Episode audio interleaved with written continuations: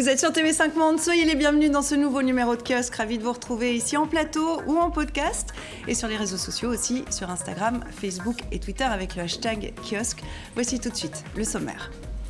De quoi Notre-Dame est-elle le symbole? Une forte émotion a frappé la France et de nombreux pays en voyant brûler l'emblématique cathédrale parisienne. Que représente-t-elle sur le plan culturel, historique et religieux? Faut-il reconstruire maintenant à l'identique La somme faramineuse du milliard d'euros de promesses de dons a été atteinte en 48 heures. Que penser de ce flot d'argent? Neuvième vendredi de manifestation en Algérie après une semaine riche en rebondissements. Le général Ahmed Gaïd Salah a dénoncé la répression policière. Le président du Conseil constitutionnel a démissionné. Après deux mois de contestation, la transition par voie constitutionnelle est-elle encore possible? Donald Trump est-il tiré d'affaire? Les conclusions finales du rapport Mueller disculpent le président américain et ses proches de collusion avec Moscou, mais révèlent que le chef de l'État a multiplié en vain les pressions pour museler l'enquête. Quelles seront les conséquences politiques? Voici les questions qu'on va se poser. On en parle tout de suite avec nos. Dick Howard, philosophe et politologue franco-américain, professeur émérite à la Stony Brook University de New York. Vous êtes membre du comité de direction de la revue française Esprit, auteur de cet essai Les de l'Amérique de Kennedy à Trump, paru en septembre aux éditions François Bourrin. Anna Navarro Pedro, correspondante à Paris de l'hebdomadaire généraliste portugais Visao, installé en France depuis de longues années. Jean-Christophe Ploquin, rédacteur en chef de La Croix, La Croix, quotidien français chrétien et partenaire de kiosque, dont voici la une de ce week-end Pascal, Pierre Vivante, euh, à propos de Notre-Dame, bien sûr. Enfin, Akram Belkaïd, essayiste, journaliste au mensuel français Le Monde diplomatique, collaborateur aussi au quotidien d'Oran où vous tenez votre chronique du Blédard et au site d'information Orient 21 consacré au monde arabe. Vous sortez ces jours l'Algérie en 100 questions, un pays empêché aux éditions Talendier. Et puis nous retrouverons dans quelques instants Jean-Sébastien Sauvé, historien de l'architecture depuis euh, Montréal. Merci à vous aussi d'être déjà euh, avec nous et merci à vous quatre de démarrer euh, la discussion ici en plateau et de nous livrer votre analyse. Paris a bien failli perdre Notre-Dame qui a somme toute résisté. La cathédrale parisienne a pris feu lundi en début de soirée, image rougeoyante d'un édifice emblématique de plus de huit siècles ravagé par le feu.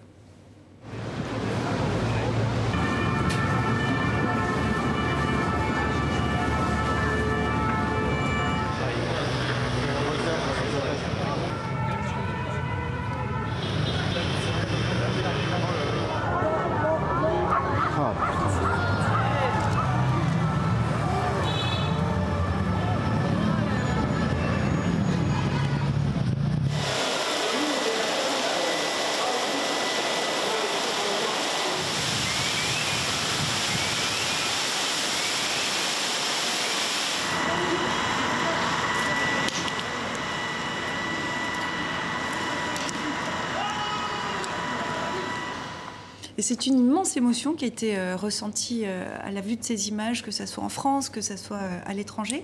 Est-ce que l'ampleur vous a surprise, Anna?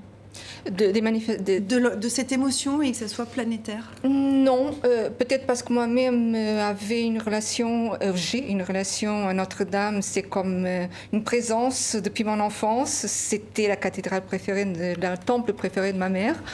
Euh, qui était très attaché. Euh, tous mes amis me disent, tous leurs parents, que ce soit quatre coins du monde, mhm. même sans avoir été à Paris, mhm. euh, avaient cette, cette émotion culturelle, parfois religieuse, mais surtout culturelle, à un symbole d'une ville, de la ville lumière. Mhm. Vu des États-Unis où vous vous trouviez lundi encore, comment ça a été ressenti? Bah, il y avait d'une part cette image euh, de la tour, de la flèche qui, qui tombe, et évidemment, on ne pouvait pas ne pas penser au 11 septembre. Euh, ça a été ressenti comme ça à New York où vous étiez? Certaines euh, sentaient un peu cela, euh, mais d'autre part moi-même, j'ai pris l'occasion pour m'acheter pour 2,99$ les œuvres complètes en ligne de Victor Hugo. ça, va, ça, va, redevenir un, gros, une grosse vente, ça, ça c'est sûr. comment on l'explique, Jean-Christophe, cette, cette émotion qui, qui, se répand à travers la planète? C'est des, des c'est des origines chrétiennes euh, communes à beaucoup de monde à travers le monde. Est-ce que ça, suffit à expliquer cette émotion? Je pense que, euh, évidemment, c'est un édifice chrétien avant tout. Euh, mais c'est aussi un édifice euh, emblématique de Paris. C'est euh, Paris, c'est beaucoup la France, et donc beaucoup de visiteurs qui viennent à Paris en général passent voir Notre-Dame de Paris. je pense qu'il y a aussi chez beaucoup, je pense par exemple au ministre iranien des Affaires étrangères, qui tout de suite a fait, a renvoyé finalement aux 800 ans d'histoire de Notre-Dame de Paris. Il y avait cette perception effectivement d'un temps long, mhm. un bâtiment qui est représentatif effectivement d'un temps long de l'histoire de France, finalement d'une histoire un peu universelle. Euh, la France, c'est pas tout le monde entier, mais en tout cas, il y a une partie effectivement de cette euh, universelle qui, est assez euh, représentée à Paris. Et, je pense que ça, explique ces réactions effectivement très, très nombreuses, très rapides. Mhm. Mais alors, ce qui est étonnant, c'est que par exemple, du côté du Vatican, ça a été des, des, réactions assez sobres. Et peut-être qu'on y reviendra tout à l'heure, mais il y a vraiment cette dimension, un bâtiment de pierre, euh, qui brûle, euh, une cathédrale qui brûle, c'est évidemment très, très douloureux, très choquant, mais euh, finalement l'essentiel, je pense que pour le pape par exemple, les migrants qui continuent à mourir mhm. en Méditerranée, c'est aussi important finalement C'est la question que j'allais vous poser, est-ce que cette émotion, elle n'est mm. pas aussi un peu excessive? Dire que l'émotion est excessive serait excessif, parce que c'est normal, patrimoine universel, Paris, le roman de Victor Hugo, euh, le fait que ce soit aussi euh, un, ouvrage aussi ancien, je pense que ça c'est euh, dans un monde où on a été habitué au discours sur la nécessité de préserver le patrimoine. il y a eu comme une espèce de violence et puis ces images diffusées en mondiovision avec des commentaires en continu. La, cathédrale continuait de brûler, qu'on entendait déjà des gens demander comment elle allait être reconstruite. Enfin, mhm. il y a eu un moment assez curieux de plusieurs où les chaînes d'information ont été obligées de meubler. Et ça s'est répandu un peu partout. Hein. Toutes les télés du monde se sont focalisées sur ce, ce qui est excessif peut-être, c'est ensuite la surenchère d'annonces des uns et des autres en termes mhm. d'intention de dons. Ça, on va y revenir. Euh, on va y revenir dans un instant parce qu'il y a beaucoup de choses à dire là-dessus. Peut-être quand même pour terminer déjà ce premier tour de table, euh, ça rappelle euh, cette fonction de patrimoine mondial de l'humanité, qui est une formule parfois peut-être un peu galvaudée. Est-ce que là, vous l'avez plus ressenti cette semaine les uns et les autres? En tout cas, la, directrice générale de l'UNESCO, Madame Azoulay, a bien insisté euh, sur cette dimension du patrimoine euh, universel. Euh, L'UNESCO va participer d'ailleurs aux, travaux, enfin aux, études. je pense que le, effectivement, ça appartient finalement à une, une histoire qui est aussi une histoire de la chrétienté, qui a été très importante en Europe. ça renvoie à d'autres édifices religieux de la même époque qui existent en Allemagne, en Belgique, en Espagne, en Italie, mmh. évidemment. Et donc, c'est aussi toute une, toute une époque, finalement, de ces cathédrales gothiques qui est représentée par Notre-Dame de Paris. Et, aujourd'hui, puisque c'est le week-end de Pascal, donc c'est la principale fête pour euh, les catholiques, Notre-Dame représente quoi pour les catholiques? Alors, euh, la une, je ne sais pas si on peut remontrer la une de la croix de, de, de, ce week-end, hein, avec son titre Pierre vivante.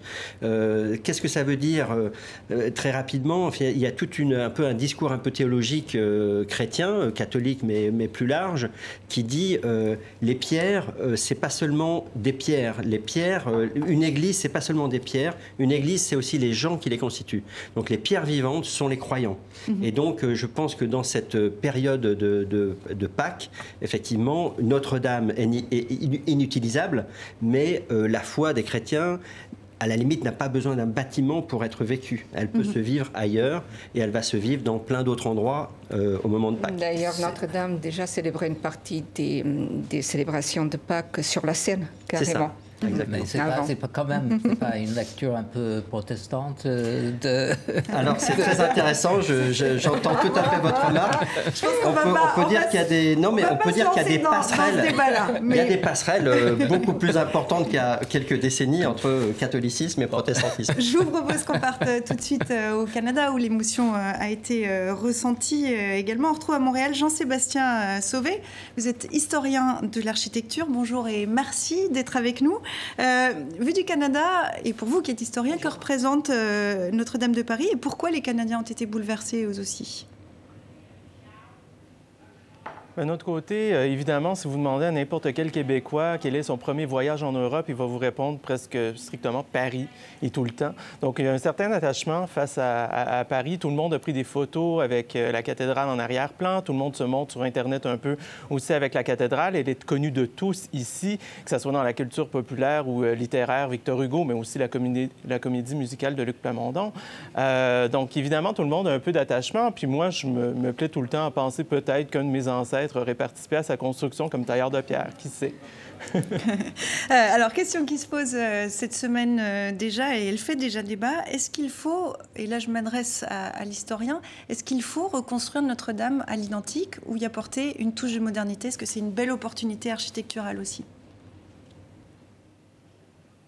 Écoutez, c'est un petit peu une question assez spéciale parce que si on était à l'époque médiévale, on ne la poserait même pas. Donc, il y a des cathédrales qui brûlaient. Il y a même des évêques qui mettaient en feu des cathédrales romanes pour pouvoir construire quelque chose de mieux, quelque chose de nouveau. Dieu merci, à Paris, on a évité le pire. La voûte a résisté. Donc, on va parler d'une restauration. Donc, là, la première étape va être d'inspecter très bien les pierres, regarder la stabilité de l'édifice et aussi sécuriser la maçonnerie qui est encore présente, mais aussi protéger le tout avec euh, de l'eau. Après le feu, c'est maintenant l'eau, le pire ennemi de la structure. Et euh, vous allez pouvoir, euh, donc, avec un examen des Ensuite, regardez la construction de la charpente, puis de la fameuse flèche, et à savoir qu'est-ce qui est authentique? Est-ce que c'était, est-ce qu'on veut faire à Strasbourg? À Strasbourg, à vrai dire, on va faire un parallèle. Strasbourg, après la Deuxième Guerre mondiale, euh, la tour de croisée avait été euh, endommagée par des obus. Et là, on se posait la question, est-ce qu'on va construire la flèche, euh, à vrai dire, la tour de croisée du 14e siècle, celle du 19e siècle, qui est une création originale, un peu à la façon de Viollet-le-Duc, ou il y a même des gens qui proposaient de construire une espèce de diamant de verre pour montrer que, oui, le 20e siècle, à l'époque, pouvait aussi avoir sa marque. Qu'est-ce qu'on voit actuellement arriver à Paris? C'est un peu la même chose. Donc, euh, on s'est précipité, peut-être, à mon avis, un peu trop rapidement à lancer un concours d'architecture avant de savoir si la structure même peut accueillir une structure comme ça tout de suite. Et là, euh, donc là, ça s'est enflammé et tout. Donc, évidemment, il va y avoir des personnes euh, du 21e siècle qui vont vouloir s'emparer de ce... ou ils vont vouloir laisser mhm. leur marque architecturale sur un édifice qui est aussi important que Notre-Dame.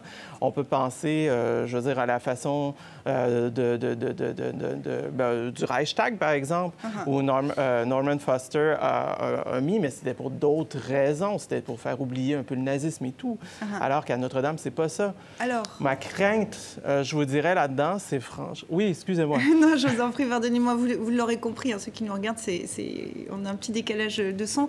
Non, je voulais, vous parliez de précipitation euh, tout à l'heure. Je voulais vous interroger rapidement pour euh, terminer sur euh, le délai. Emmanuel Macron, le président français, veut reconstruire en 5 ans. C'est un coup de com' ou c'est réalisable?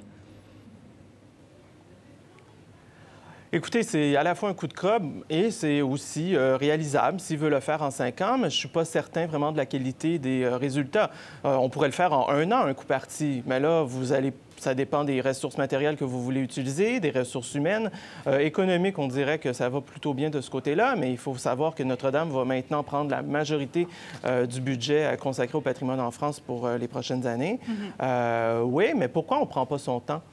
Moi, je me pose la question, pourquoi pas prendre son temps? La cathédrale, c'est pas construite en cinq ans. Mhm. Excellente question. On va essayer euh, d'en débattre ici euh, en plateau. Merci beaucoup hein, d'avoir été avec nous depuis Montréal. Merci euh, pour cet éclairage fort utile. À très bientôt. Très bonne journée à vous.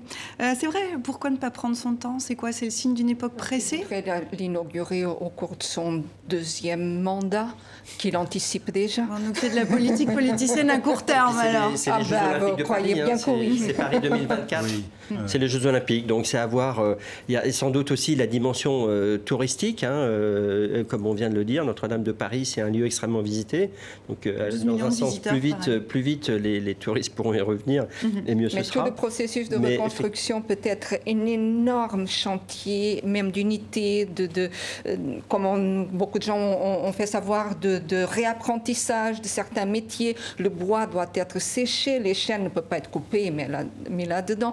Donc effectivement, il faut prendre le temps aussi. Il ne suffit mm. pas trois années d'ENA pour en tout cas, y arriver. Comme le disait, euh, comme le disait euh, Jean-Sébastien euh, Sauveur, l'argent ne va pas manquer parce que les braises encore fumantes s'est tout de suite posé la question de cette reconstruction. Somme faramineuse du milliard d'euros de promesses de dons a été atteinte en 48 heures. Qu'est-ce que vous en pensez de ce montant? Un milliard d'euros en 48 heures? Ben, C'est à la fois un un effet de la société de communication, de cette société, euh, comment dirais-je, où l'argent est facile, où les taux d'intérêt euh, sont bas, etc. etc. Euh, mais il y a autre chose qui, qui, me frappe dans cette affaire. Je me suis souvenu euh, de mes expériences en Europe de l'Est du temps du communisme. Et je me, je me baladais avec des amis euh, dissidents et on parlait justement de cette idée que les dons, les contributions des individus privés soient défalquées des, des, des, taxes qu'on devait. Et on n'arrivait pas en, Europe de l'Est. Bon, il y avait des dissidents. Ensuite, après 89, un de mes amis est devenu ministre. Et il me, il me disait, un de nos problèmes, c'est justement, on n'arrive pas à mobiliser les mhm. intérêts privés au contraire, on a, on a mhm. tous les problèmes que... Oui, parce que vous faites bien de le souligner, parce que ce qui fait un petit peu euh, débat aussi, c'est que c'est mhm. une somme un peu folle de grandes, de grandes entreprises euh, mhm. françaises, mais se pose la question de la défiscalisation, et évidemment, ça fait débat. Euh, on entend dire aussi que finalement, on débloque un milliard pour un bâtiment, alors qu'on n'arrive pas à débloquer de l'argent pour la misère sociale. On pense aux gilets jaunes. Qu'est-ce que vous en pensez, vous? Est-ce que c'est un débat un peu facile, quand même, à Cram L'émotion qui a été générée par cette catastrophe elle révèle aussi une certaine mauvaise conscience des uns et des autres, notamment de l'État. Parce que quand on regarde les choses qui commencent à apparaître, on se rend compte que euh, l'édifice n'était pas dans un état excellent et que ça fait des années qu'on cherche de l'argent. Je crois qu'on est même allé chercher de l'argent aux États-Unis, qu'il y a mhm. eu une fondation qui a été, enfin une, structure mise en place, que par exemple il y a des gargouilles qui ont été remplacées par des tuyaux en PVC, enfin bref. Et cela aussi interpelle l'État, sa politique fiscale, parce que ces grands groupes qui euh, font des grandes annonces de dons euh, qui effectivement pourraient être défiscalisés sont souvent les mêmes grands groupes qui sont montrés du doigt parce qu'on les accuse d'aller dans des paradis fiscaux, d'avoir des politiques euh, économiques, de, je dirais, d'optimisation fiscale. C'est la, la, formule qui est utilisée. Donc c'est un révélateur aussi euh, soudain euh, des contradictions de la société française, mhm. des problèmes que pose l'économie, des problèmes que pose l'ouverture, enfin la, mhm. compétition fiscale ici et là. Et donc, il est normal que beaucoup de gens se mobilisent. Alors, ce n'est pas parce qu'ils sont contre Notre-Dame, c'est qu'ils sont tout de même surpris, interloqués par la capacité à mobiliser autant d'argent tout de suite sur un monument aussi emblématique que Notre-Dame et d'être souvent absent des radars et des discussions lorsqu'il s'agit de lutter contre euh, le, manque de logement, les mal logés, et je ne parle même pas d'autres causes euh, nationales. Oui, et puis ce qui est défiscalisé, en fait, ça revient à dire que c'est de l'argent public des contribuables, puisqu'il ne va pas entrer dans les coffres de l'État, il y a un manque à gagner pour mhm. l'État. Donc, effectivement... Sachant que je précise que plusieurs des donateurs ont renoncé à cette défiscalisation pour ne pas laisser planer de... Euh, oui, après, une fois que, que, la discussion, et puis par vanité aussi, parce que certains certains en donnaient moins que d'autres. Bref, euh, la compétition est là-dedans aussi, dans, dans des intérêts bassement terrestres. Mais euh, effectivement, il y, y, a quelque chose aussi. Puis on se demande aussi. Euh, la presse sud-africaine a demandé pourquoi donner tant d'argent pour Notre-Dame et pourquoi ces mêmes gens n'ont pas été capables de débloquer 2, 3, 4, 5 millions, par exemple, pour aider le musée d'art national au Brésil qui a brûlé ah. aussi à l'automne dernier. Euh, et, son directeur est encore en train de demander des sous un peu partout dans le monde. Il a réussi à réunir 15 millions avec beaucoup de difficultés jusqu'à présent. Euh, énormément le patrimoine en France. Par exemple, j'entendais dire que juste pour le patrimoine religieux, il y a environ euh, euh, 5000 édifices qui sont vraiment en danger, 500 en danger absolu, et que parfois il suffit de 20 000 euros pour mhm. sauver un édifice. Est-ce que le Vatican rapidement va mettre la main à la poche? notre-Dame? Je ne sais pas, j'ai pas eu d'informations euh, là-dessus, mais euh, quand on voit, enfin, je pense qu'ils voient l'argent qui a été d'ores et déjà débloqué, et je pense qu'ils doivent se dire que c'est pas la peine. Mhm. Euh, Alors, autre, autre conséquence pour avancer encore un petit peu, l'incendie a aussi bouleversé le calendrier politique du président. Emmanuel Macron devrait, devait livrer lundi soir ses conclusions après le grand débat national. C'est en fait mardi qu'il a pris la parole pour annoncer que l'annonce des mesures était reportée. Il arrive. Alors, on a un petit souci, je pense qu'on va avancer. Euh, donc, mesure présidentielle qu'il n'a pas annoncée directement, sauf que depuis quelques jours, elle fuite dans la presse. Euh, est-ce que, comment rattraper euh, ce coup-là? Il devait quand même, lui, ça devait servir à le relancer dans cette crise des Gilets jaunes? Comment il va Bah, il faut s'adapter aux circonstances. Et donc, effectivement, euh, ce qui est assez extraordinaire, c'est qu'effectivement, l'incendie est survenu euh, une heure avant qu'il n'ait prévu de parler. Heureusement qu'il n'a pas prononcé euh, son discours. Effectivement, ça aurait été totalement euh, malvenu. Euh, et, et après, bah, il faut s'adapter. Euh, je pense que le- le- la communication de crise, c'est aussi ça. euh, et donc, euh, il va falloir laisser passer les vacances de Pâques et, euh, et ensuite retrouver une forme d'expression euh, forte, puisque euh, très clairement, euh, c'est un enjeu très important pour la deuxième partie de son quinquennat. Il faut qu'il se euh, recale finalement, qu'il qu'il arrive à décoller cette image de président des qui, qui, qui reste, qui le marque encore très fortement. Et effectivement, une partie des mesures visait euh, finalement des, des éléments de pouvoir d'achat ou des éléments de démocratie participative. Donc, euh, il Ça- va falloir va qu'il servir reprenne la main là-dessus. Ça va, ça va servir dans ce qui a, dans ce qui a fuité. Est-ce que ça va servir à répondre à cette colère des Gilets jaunes Puisque euh, demain, samedi, 23e euh, samedi de manifestation. Est-ce que ce qui a Avec fuité. une remobilisation. Voilà, est-ce- mais est-ce que ce qui a fuité, c'est une vraie euh, réforme structurelle ou c'est des mesures qui répondent à la colère ou d'ailleurs qui n'y répondent pas? On verra que quelle sera la ré- réaction des, des- des- des gens, des gilets jaunes et des gens autour. Mais euh, A si priori, vous allez ils sont plutôt province, tièdes si pour l'instant. si vous allez dans les petites villes, si vous allez dans les petits villages, euh, il y a un divorce profond de la population française et leur président. Un vrai divorce. Il y a une incompréhension de part et d'autre. Ils ne comprennent pas ces gens-là. Ils en montrent une arrogance euh, de classe immense et, et- et le lui rendent bien. Ils ne, ne le supportent pas. Et vraiment, la vision qu'ils ont d'Emmanuel Macron actuellement est celle de quelqu'un qui ne correspond pas, qui ne peut pas les comprendre et qui ne correspond pas à leurs attentes. Passer ce fossé, faire un pont pour, pour dépasser ce fossé va être très difficile pour Emmanuel Macron. Étant donné en plus ses convictions, ses caractéristiques, sa façon d'exercer le pouvoir. Rapidement. Je, je- je suis d'accord avec euh, ce qui vient d'être dit. Cela dit, les mesures, celles qui ont fuité en tout cas, elles sont assez ciblées. Elles visent vraiment des situations qui sont euh, pertinentes. Euh, aider les mères célibataires à toucher plus facilement euh, ce que doivent leurs maris. Euh, bon, je pense que c'est vraiment une très bonne idée.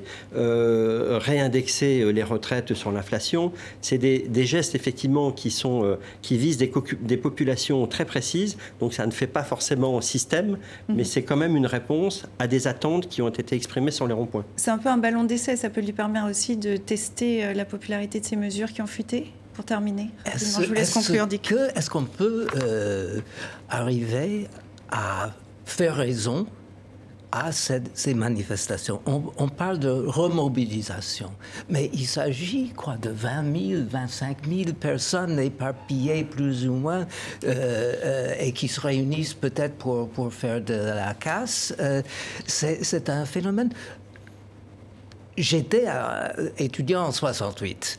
Euh, et à ce moment-là, nous, on, du moins, on pensait savoir ce qu'on voulait et on pouvait négocier. Je ne vois pas trop euh, qui peut parler raison à ces gens-là. C'est vrai, Macron euh, a d'une certaine manière appelé cela par sa manière autocratique euh, de gouverner, sa manière de focaliser sur lui. Mais maintenant, euh, comme on disait euh, Maurice Thorez, il faut savoir terminer une grève, mais Ouais. ah, On verra déjà. On verra déjà. J'ajoute un point parce que ça me paraît important. C'est l'OFCE, donc un organisme d'observatoire économique qui dépend de Sciences Po Paris, qui n'est pas lié au gouvernement, et qui dit 2019 sera la plus forte année de hausse du pouvoir d'achat des Français depuis 2007.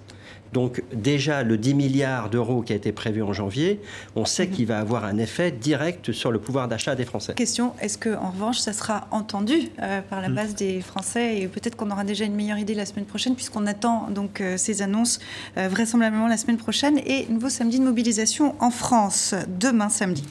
Si vous nous rejoignez maintenant, soyez les bienvenus dans Kiosque. On continue à passer en revue l'actualité de la semaine avec Jean-Christophe Ploquin de La Croix et le philosophe et politologue Dick Howard avec Anna Navarro Pedro de Visao et Alkram hein, Belkaïd du monde diplomatique.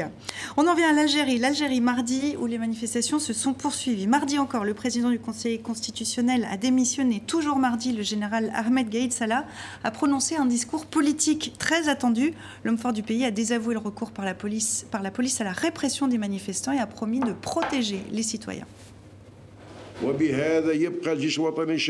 L'armée nationale populaire se considère toujours aux côtés du peuple, au service du peuple et de la patrie. Elle reste mobilisée pour que les demandes légitimes et les espoirs du peuple se réalisent. Pour construire un État fort, sécurisé et stable. Un État où chaque citoyen trouve sa place naturelle et ses aspirations méritées. Nous construisons une armée qui ne prendra aucune décision pouvant desservir le peuple et le pays. Une armée qui tient à ce qu'aucune goutte de sang ne soit versée pour servir toutes les parties. Alors on vient de l'entendre, le patron de l'armée a tenu à se démarquer des violences euh, policières de la semaine dernière. Qu'est-ce que, qu'est-ce que ça veut dire? Qui, les a, qui a provoqué euh, ces, Ah bah, ces violences? Il y a eu une mise en cause très claire, euh, à la fois implicite de- des forces de police, donc ce n'est pas l'armée, puisque c'est la police qui était sur le terrain. Une première mise en cause, mais voilà, qui était plutôt voilée. euh. La deuxième mise en cause, elle, elle, elle était explicite, elle allait à l'encontre de l'ancien chef Mhm. Euh, un des services secrets qui a été mis en cause, accusé de continuer à agir contre l'intérêt de l'armée et du peuple et menacé par euh, le chef d'état-major euh, de, de mesures de rétorsion. Sur les violences, qui en a donné l'ordre? Bien, écoutez, là, c'est vraiment le grand mystère parce que euh, la police était sur le terrain, il y a eu des comportements donc, de, de violence à l'égard des manifestants, il y a eu des gaz lacrymogènes qui ont été envoyés dans un endroit assez emblématique de la capitale qui est le tunnel des facultés. Les manifestants passent par là-bas tous les vendredis, c'est un grand moment de la manifestation, ils partent de la Grande Poste, ils font le tour, et à l'intérieur de, ce tunnel où il y avait des femmes, des enfants, une foule compacte, des inconscients ont jeté, euh, il y a des images qui ont circulé, la police a été mise en cause, hein, la Direction générale de la Sûreté nationale, DGSN, qui elle a démenti. Et donc on en est resté là avec clairement ce discours qui consiste à dire, comme ça s'est déroulé dans d'autres pays euh, pendant les printemps de 2011, euh, l'armée euh, adresse des mises en garde à, à la police, aux forces de police, pour dire il est hors de question que vous usiez de, de violence à l'encontre de la, de la population. Ce qui est intéressant dans cette affaire, c'est deux choses. C'est que d'une part, on va voir quel est le poids de la parole du chef d'état-major. Parce que s'il y a encore des violences aujourd'hui, euh, vendredi, ça voudra dire que la police n'en fait qu'à sa tête et qu'elle n'obéit pas d'une certaine manière à celui qu'on considère comme étant l'homme fort du régime euh, enfin, actuel, le chef d'état-major Ahmed Gaïd Salah. Et la deuxième chose, c'est qu'on n'a pas pris peut-être la mesure, si vous voulez, au cours des 20 dernières années, de l'importance qu'a prise la police en termes d'effectifs, d'influence. Et c'est vrai que sous Bouteflika, euh, les forces de police ont été considérablement renforcées avec des nouveaux équipements, avec une espèce d'autonomie par rapport à- au pouvoir de décision militaire. Et on en voit aujourd'hui un peu la, la traduction. Le, le- le côté pacifique euh, des manifestations, c'est ce qu'on souligne euh, de- depuis le départ, c'est ce qui sauve les manifestations aussi. Oui, Voilà. euh, sûrement. euh, vu de l'étranger, c'est assez remarquable en plus. Mais vous savez, je je pense que la jeunesse était à la pointe de, de- de ce mouvement. Et l'Union européenne a fait une étude très intéressante sur la jeunesse algérienne. Elle fait une étude sur les jeunesses du monde entier. Ça s'appelle Generation What, pardonnez mon anglais, mais c'est le nom officiel. Et le rapport sur euh, la génération, euh, sur la- l'Algérie, la jeunesse algérienne est sorti en février là. Et hum, on demandait aux jeunes, c'est sur Internet, et puis on demandait aux jeunes beaucoup 167 questions. On peut leur poser 167 questions sur leur rapport euh, au, au pays, à la culture, à la tradition, aux institutions, comment ils voyaient leur avenir. Résultat Résultat extrêmement intéressant. Euh, la jeunesse a un énorme divorce, d'environ deux tiers, euh, un divorce avec les institutions publiques, que ce soit les syndicats, le pouvoir politique, euh, la police, les, médias, les ONG, etc.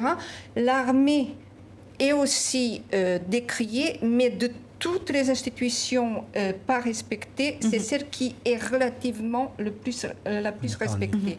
Presque à c'est- 40%. Et c'est celle qui aujourd'hui est, au- est aux commandes, hein, en réalité, avec euh, le, le général Salah. Parce que vous disiez tout à l'heure qu'il s'en est pris ouvertement, il a lancé une pique au général Toufik, qui est son vieil ennemi. Qui est-il Et est-ce qu'en effet, euh, comme le dit le général, il essaie de mettre un peu euh, de désordre dans cette transition qui a du mal à s'organiser? Ça, on n'en sait rien.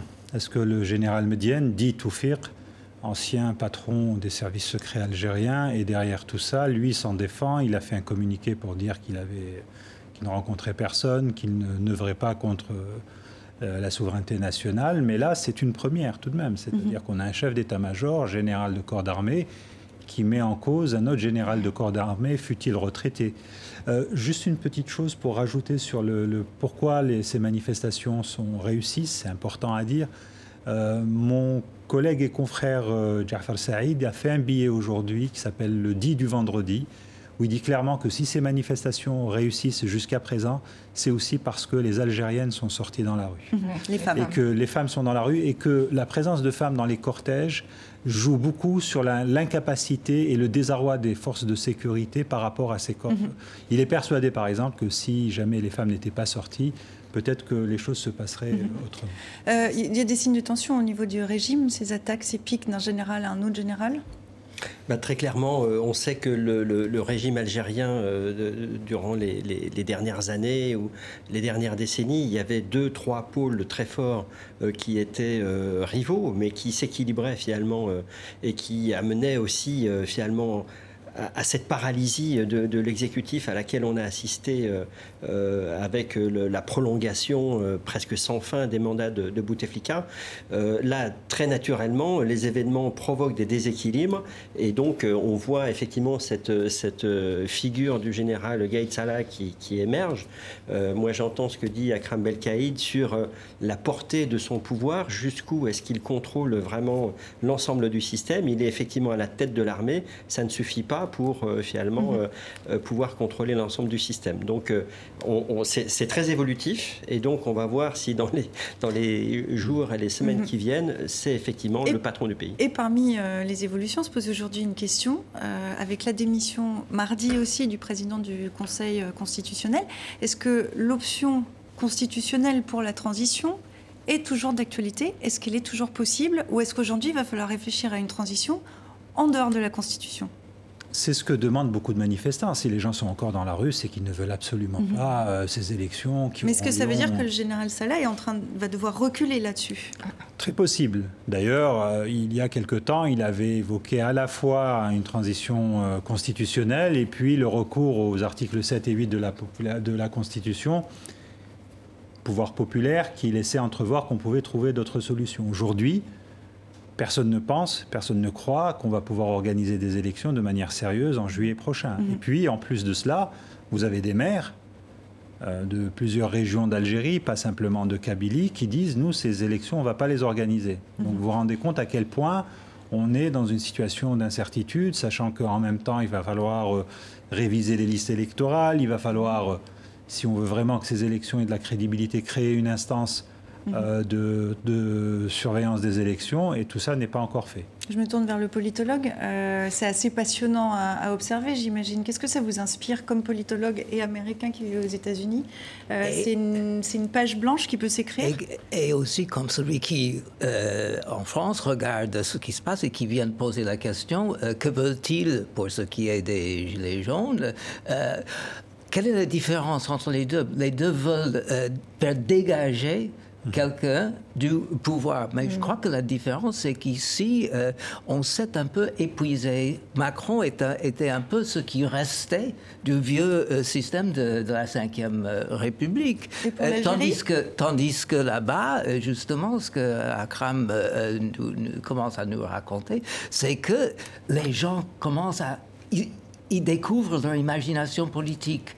Euh, et là, c'est toute la différence et la question euh, qui, euh, d'une certaine manière, se pose à moi, c'est est-ce que nos vieux systèmes, disons, de démocratie se sentent épuisés? Est-ce qu'elles sont devenues la base électorale d'une oligarchie? Point d'interrogation, je pas de, Et je vais rebondir sur ce, que, sur ce que vous dites. On va écouter l'ex-président de la Ligue algérienne des droits de l'homme, l'avocat Moustapha Bouchachi. Il est devenu l'un des visages les plus populaires de cette contestation Ce qu'on leur demande, tout simplement, c'est de partir, laisser les Algériens organiser leur avenir. Et l'image est très claire. On veut aller vers une période de transition.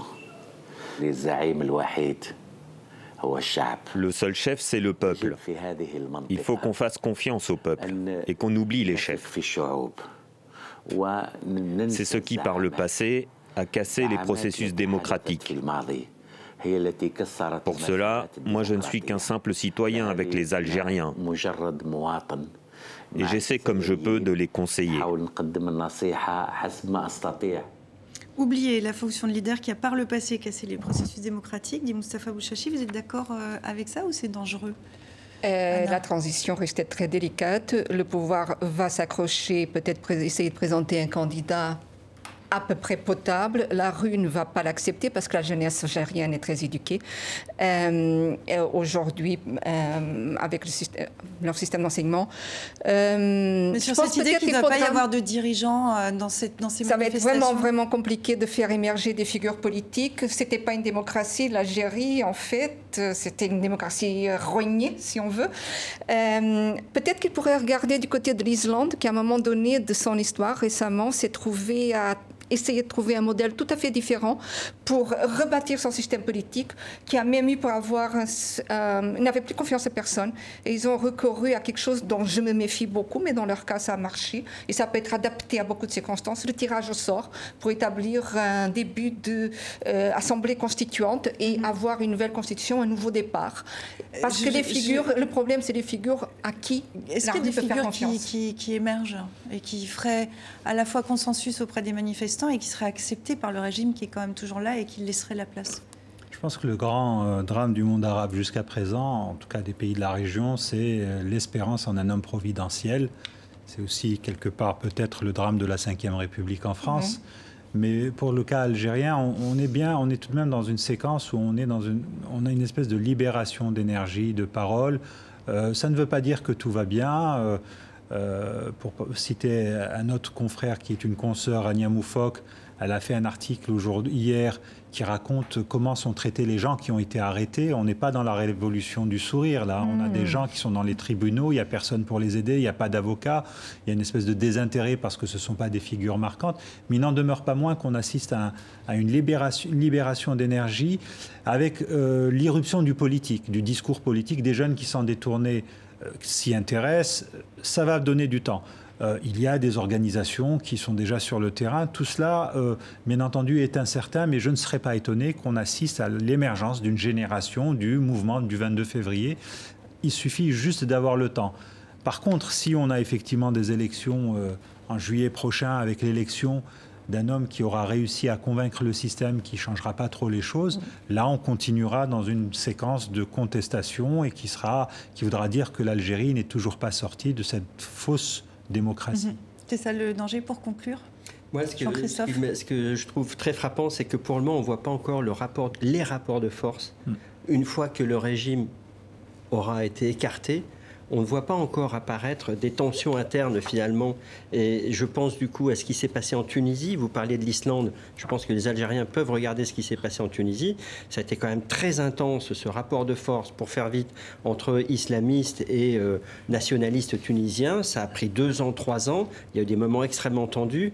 Et ça, on ne voit pas. On voit pas encore quels pourraient être les. On voit pas encore quels pourraient être les camps en présence justement en Algérie. Donc la scène pour le moment, elle est assez paradoxalement, les, les rues sont pleines, mais la scène politique est assez vide. Mhm.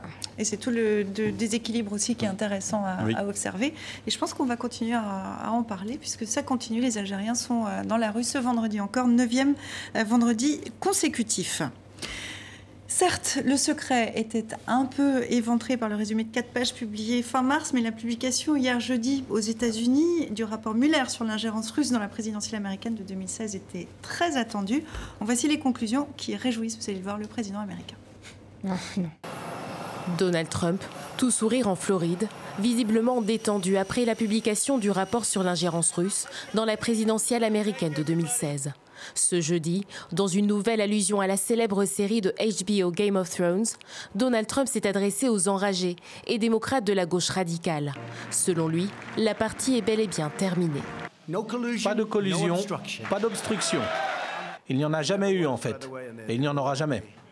Donald Trump blanchit de toute collusion avec Moscou Après 22 mois d'enquête, le doute persiste néanmoins sur des soupçons d'entrave à la justice dans cette affaire. Le président américain aurait tenté de limoger le procureur spécial Robert Mueller. Les démocrates majoritaires à la Chambre des représentants exigent l'accès à l'intégralité du rapport et non à la version dépourvue d'informations confidentielles qui vient d'être publiée. Nous devons savoir ce qui a été enlevé du rapport dans sa version publique. Ce rapport concerne ce qui est criminel ou pas criminel. D'autres actions qui auraient pu compromettre le président ou son entourage auraient pu être omises de ce rapport. Un rapport qui révèle qu'en mai 2017, Donald Trump aurait réagi avec effroi à l'annonce de la nomination de Mueller. C'est terrible, c'est la fin de ma présidence. Je suis foutu. Les démocrates demandent au procureur spécial et au procureur général de comparaître devant le Sénat le plus rapidement possible. ce rapport était euh, très attendu, on ne va pas se mentir. Beaucoup, et notamment des démocrates, espéraient que ce serait l'arme fatale ultime contre Donald Trump. Bon, ce n'est pas le cas.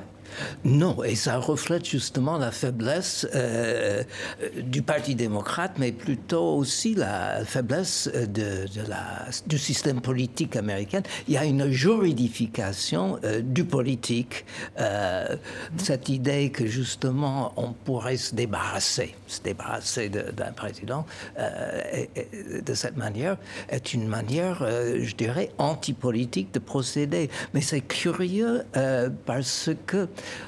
je crois que les élections de 2016, donc, qui a porté au pouvoir Donald Trump et qui a vaincu euh, Madame euh, Clinton, opposaient deux formes d'antipolitique dans le système américain.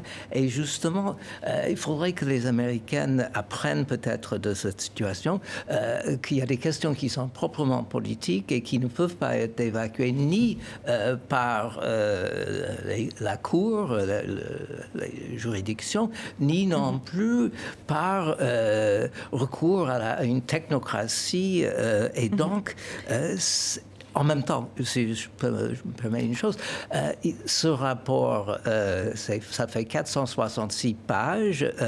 on a assez de choses déjà pour discourir longuement sur la question, non pas de collusion qui entre aurait eu lieu entre les Russes. ça c'est écarté. C'est écarté. Mais, ce qu'on voit dans ce rapport, c'est que la politique américaine a été corrompue dans le sens républicain du terme. C'est-à-dire qu'on voit euh, que nous entrons, euh, comment dirais-je, euh, dans la fin de la République romaine, pour le, pour le dire comme ça, la corruption qui, qui prédomine. Et, et, je suis bien curieux de savoir comment les gens vont, vont lire ce rapport qui... Alors euh, justement, est-ce que les Américains sont un peu sur leur fin? Parce que ce qu'il faut préciser aussi, c'est que c'est une version expurgée en partie. Il y a des éléments qui manquent. Les démocrates disent qu'ils veulent une version euh, complète. L'opinion américaine qui a reçu ce rapport hier, euh, Est-ce qu'elle reste sur sa fin ou voilà? Non, je, franchement. Est-ce que ça intéresse du, les Américains? Bah, Écoutez, oui, ça intéresse, ça, ça intéresse parce que on cherche ce qu'il y a de croustillant euh, dans l'affaire. Euh, quand il y a eu l'impeachment de, Clinton et le rapport Starr, euh, le dernier procureur, etc., là, du moins, il y avait des choses sexy, littéralement, en l'occurrence. mais il, y a, il y, a un petit peu de croustillant quand même. un Donald Trump qui s'explique. Déjà, qui, la situation quand même... en soi est croustillante. Le Parti démocrate, comme disait Dick très justement, a délégué à la justice l'action politique qui devait être la sienne de combattre ce président-là, de l'action politique de ce président-là quand il n'était pas d'accord avec elle. Deuxièmement, on a un rapporteur Robert Mueller, considéré comme un homme très propre, très, euh, bon, qui déjà a dirigé l'FBI, qui a dit au monde entier qu'il y avait des armes de destruction, massive en Irak, mais passons là-dessus. Euh, c'est un type qui défend quand même son pays. Et là, on n'a aucun doute. Et c'est un homme euh, bon, qui a une certaine notion de son devoir, sans aucun doute. Eh bien, il utilise la probité absolue euh, de, l'arsenal juridique pour combattre en face une clique, euh, un président qui a été formé dans sa jeunesse, à, fricoter, il, a été formé par l'avocat de la mafia de New York, quand même. Donc les méthodes sont tout à fait différentes. On n'est pas à armes égales et ça pose un problème immense au Parti démocrate et à, la politique américaine, mais pas que euh, dans d'autres pays. Est-ce qu'on peut combattre des, des, gens qui nous font sortir de la décence, de, de la politique, de l'éthique en politique, avec des méthodes qui sont les leurs, c'est-à-dire celles qui ne sont pas ni éthiques ni... C'est une bonne question. Que vous posez, on s'éloigne un peu des conclusions du rapport, mais qu'est-ce que, Akram, est-ce que c'est une bonne question que pose Anna et qu'est-ce que vous y répondez-vous?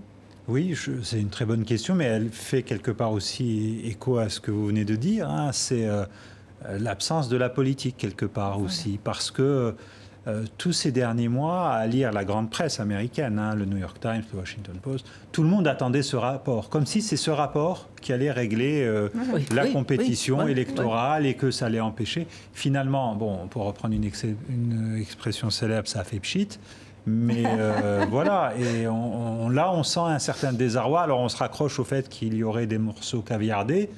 Mais pourquoi? On ne comprend pas très bien pourquoi, mais on se dit qu'en même temps... on, a quand même un, on a quand même un président qui a tenté d'empêcher euh, une enquête. On voit quand même qu'il a eu des petits moments de panique. Il y a quand même des petites choses un peu croustillantes dans ce rapport. Oui, euh, qu'un président, effectivement, essaye de peser sur son administration euh, c'est pas très étonnant non plus. Je pense que même un Bill Clinton ou un Barack Obama, on peut pas les, on peut pas les, on peut penser qu'ils ont, ils ont dû avoir la tentation aussi de temps en temps. Ou Emmanuel Macron, je vous remercie de le signaler. Mais donc, euh, je pense qu'il faut euh, effectivement, les démocrates ont vraiment perdu un, un, levier extraordinaire qu'ils espéraient face à Trump. Et là, pour être un peu brutal, il faut commencer à se préparer à la perspective d'un ah. Trump 2, c'est-à-dire que Donald Trump. Et vous croyez que les démocrates ne l'envisagent pas ben si, bien sûr. Mais, Là, maintenant, euh, ils commencent à l'envisager. Ah bah, je pense que c'est vraiment pour eux euh, crucial euh, de, se projeter vers l'élection présidentielle dans, dans, 18 mois. Or, le paysage politique chez les démocrates est encore extrêmement fragmenté. il y a des, candidats en liste candidats extrêmement divers. Il y a des, des, Enfin voilà, il y a la tendance un peu Bernie Sanders avec 3-4 représentants. Il y a une tendance beaucoup plus centriste. Il n'y a pas encore d'unité qui a été faite au niveau du Parti démocrate. Et on a un Donald Trump avec tous les, toutes les méthodes qui peuvent peut-être euh, lui être reprochées, très certainement même, mais voilà, qui va arriver avec une Et qui arrive renforcé par, euh, par, euh, par, ce rapport Muller finalement Dans sa base, oui, certainement. Pour l'instant, l'eau va couler sous les ponts. Parce que quand même, le rapport, on dit blanchi, blanchi, mais quand même, s'il n'y a pas de raison de parler de collusion, si j'ai bien compris les résumés, parce que j'ai pas lu, je l'ai téléchargé, mais je ne l'ai pas lu. Encore 400 pages. mais hier. mais si j'ai bien compris quand même, s'il n'y a pas collusion dans la perspective de la loi pour Robert Mueller, c'est parce que euh, il y a eu vraiment des acceptations de la part, des acquiescences de la part de euh, l'entourage de Trump vis-à-vis des offres euh, mm, enfin, vis-à-vis des offres russes d'aide et d'interférence dans les élections. Mais s'il n'y a pas de collusion, c'est parce qu'ils n'ont pas reçu le matériel, notamment les révélations des, des, des emails d'Hillary Clinton, mais parce qu'elles ont été publiées elles ont été rendues publiques et pas données en main propre à l'entourage de Trump. C'est la petite argutie, la petite, euh, si j'ai bien compris, de... Mais le détail croustillant, c'est que si Trump disait je suis foutu, si il a très peur, c'est parce que pendant tout ce temps-là, il était quand même en train de négocier avec la Russie pour, pour gagner des millions et des millions avec, dans un projet immobilier d'une tower, d'une tour Trump à Moscou, qu'on ne sait toujours pas s'il y a des, des, des, des éléments de compromission sur lui ou pas, euh, dans d'autres capitales. Et je dirais même, là, c'était sur la Russie, mais peut-être qu'on pourrait regarder du côté de Riyad ou du côté du Qatar, voire du côté d'Israël, qui est un allié et ami, et quand même, et néanmoins. Donc, il y a un, ensemble de corruption politique, d'utilisation de la diplomatie aussi américaine dans l'exercice du pouvoir déjà de la part de Trump, qui est un élément politique et juridique euh, qui, euh, on pourrait vraiment utiliser contre lui. Et puis il y a tous les éléments de corruption, la question de l'utilisation de l'argent de campagne pour euh, des paiements de ses maîtresses, la, question des dons donnés pour sa Je rebondis là-dessus parce qu'il y a plusieurs affaires, il y a plusieurs affaires juridiques qui sont mm. en cours. On n'a pas fini quand même de parler des ennuis potentiels de, de Donald Trump, Dick. Oui, mais euh, je, je, je, reviens sur mon idée euh, de la fin de la République euh, romaine et d'une corruption. Et je reviens de la manière suivante. Anna parlait du fait que l'avocat de, de, de, Trump était Roy Cohn, qui était l'avocat de la mafia. Mais avant cela, le jeune Cohn était l'avocat de Joseph McCarthy. Et d'une certaine manière, euh, si, si, si, j'ai dû, si dû revenir euh, à Kennedy et poursuivre 50 ans de politique américaine euh, dans mon livre, c'est justement parce que je crois qu'il y a à, vous comprendre, pardon, pour, si c'est un moment de bascule aux États-Unis. Est-ce que Donald Trump peut faire basculer euh, le système politique américain C'est ça que vous est, Ou est-ce qu'il est le reflet d'un basculement qui s'est hmm. effectué lentement mais sûrement? On pouvait penser que l'élection de Barack Obama était l'heureuse fin de euh, l'heureuse fin de l'histoire américaine, mais justement pour des raisons qu'on ne va pas expliquer ce, cet après-midi, euh, ça n'a pas été le cas. Et on voit que, pour revenir aux poutres de, Notre-Dame, on voit qu'il y a quelque chose de pourri dans, mm, dans, mm. dans, ces poutres, dans mm. ces supports. On avait, mettre le feu à ce système américain On avait par exemple, effectivement, je suis tout à fait euh, d'accord avec Dick, puisque on avait accusé euh, Bush d'avoir miné l'appareil d'État américain, par exemple en nommant ses copains à certaines euh, grandes agences. On se souvient de, de son ami qui était en tête de l'agence pour les secours après Katharina et on s'est rendu compte que le gars était un éleveur de chevaux, etc. Et donc on avait réfléchi sur ce népotisme dans une grande puissance comme les États-Unis et effectivement Obama est arrivé, on s'est dit ça va et, l'actuel procureur qui a un peu euh, blanchi euh, Trump, justement, avait été le procureur général euh, de Bush senior. D'accord. Donc, la pourriture, pour conclure, elle a longue. Pour conclure, parce que là, et vous l'évoquez les uns et les autres, la campagne électorale va être longue. la présidentielle est dans 18 mois, mais enfin, elle, elle, commence quand même vraiment à être dans toutes les têtes. ça sera Donald Trump. Il, il, sort renforcé. Il a un petit pactole de campagne. Il n'a jamais réellement cessé de faire campagne. Ça paraît évident que ça sera euh, Donald Trump, le candidat des Républicains. Bah, tant qu'une élection n'est pas, euh, ne, se, ne s'est pas déroulée, euh, contrairement à certains pays, on peut, on peut, on peut pas partir du principe que Trump a gagné. Mais c'est vrai Je ne dis pas qu'il, a... gagné, mais est-ce, qu'il, sera, est-ce qu'il sera le candidat des Républicains ah bah, Très certainement. Oui, oui, Il n'y a pas de, il y a pas de candidat républicain. Il n'y a pas de candidat du Parti républicain. Enfin, il y en a d'ailleurs, mais ils sont, ils sont, ils sont trop, trop affaiblis par rapport à, au président sortant. Mm-hmm. Quoi qu'il fasse. D'un mot à crème, et puis je vous laisserai conclure, Dick. Moi, j'ai l'impression hein, que quoi qu'il fasse, quoi qu'on lui reproche, et c'est ce que tu as dit, euh, sa base lui reste fidèle. Donc, pour qu'il perde, il faudrait qu'une partie de sa base l'abandonne, et on voit bien que quoi que euh, la presse apporte comme révélation, euh, normalement, ce gars-là, avec tout ce qu'il a fait pour une base conservatrice, euh, qui n'aime pas trop les scandales sexuels, que pour qui la question de la Russie, ça devrait être le grand diable, eh bien, cette base lui reste mhm. fidèle et c'est ça La question, c'est est-ce que cette base est assez grande pour le porter et surtout qu'il aura en face de lui Non, mais il y a une autre question.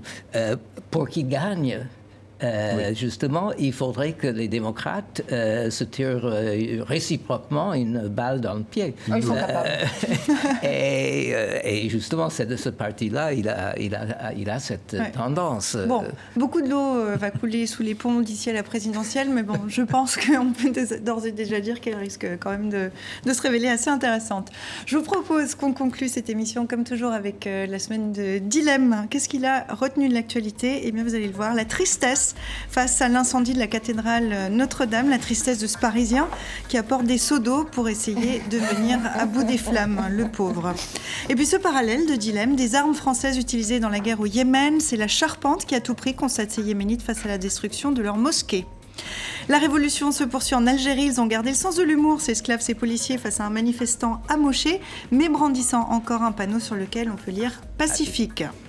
En Libye, la bataille de Tripoli, le maréchal Haftar marque euh, des points. J'ai récupéré la baignoire de Kadhafi, félicite-t-il une serviette autour des reins, pas révulsée à la vue du sang. Le gouvernement reconnu par la communauté internationale a émis cette semaine un mandat d'arrêt contre lui. Enfin, en Égypte, le Parlement prolonge le mandat d'Abdel Fattah el-Sisi. Alors là, si je m'y attendais, déclare euh, faussement surpris le président qui pourrait donc rester au pouvoir jusqu'au 2030 on rit, on rit, mais enfin on verra euh, ce qui va se passer euh, en Égypte. Merci à vous quatre d'être venus euh, en plateau aujourd'hui. Merci Dilem, merci à vous qui nous regardez. Je vous donne rendez-vous la semaine prochaine, même lieu, même, lieu, même heure. Et d'ici là, bien sûr, sur les réseaux sociaux. On attend vos questions, vos remarques. À bientôt.